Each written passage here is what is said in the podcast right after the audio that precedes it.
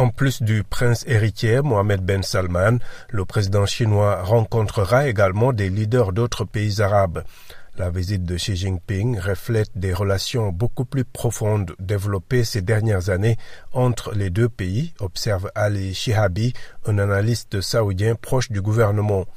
En tant que premier importateur de pétrole saoudien, la Chine est un partenaire d'une importance cruciale et les relations militaires se sont fortement développées, souligne-t-il, s'attendant à ce qu'un certain nombre d'accords soient signés.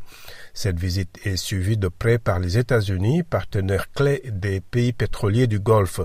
Au-delà de l'énergie, les analystes estiment que les dirigeants des deux pays devraient discuter d'accords potentiels qui pourraient permettre aux entreprises chinoises de s'impliquer davantage dans des méga-projets au cœur de la vision 2030 du prince Mohamed.